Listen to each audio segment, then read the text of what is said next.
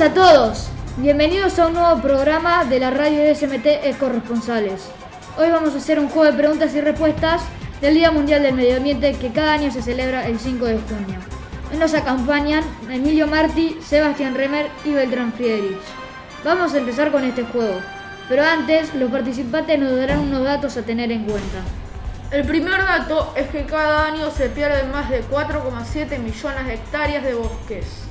Otra cosa a tener en cuenta es que casi el 80% de las aguas residuales del mundo se vierten sin tratamiento previo a nuestros océanos.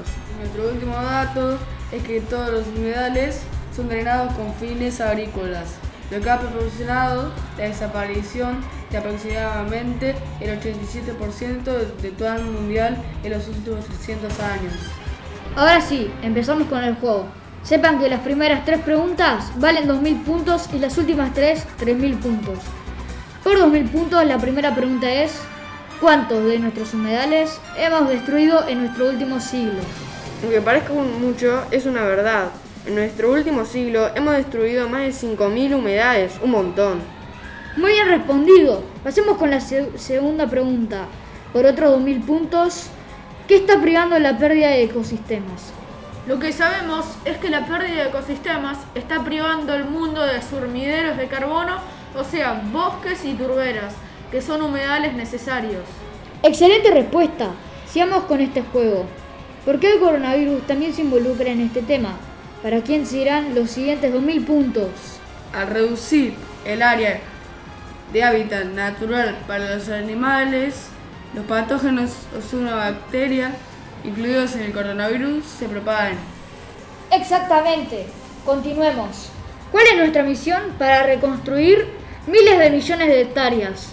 Nuestra misión para reconstruir millones de hectáreas es pasar de explotar la naturaleza a cuidar nuestra naturaleza.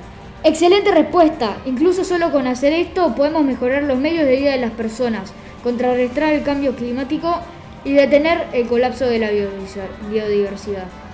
Ahora, si respondes esta pregunta, te llevas 3.000 puntos. ¿Qué es más grande, la superficie de China o Estados Unidos o las hectáreas que nuestro planeta necesita?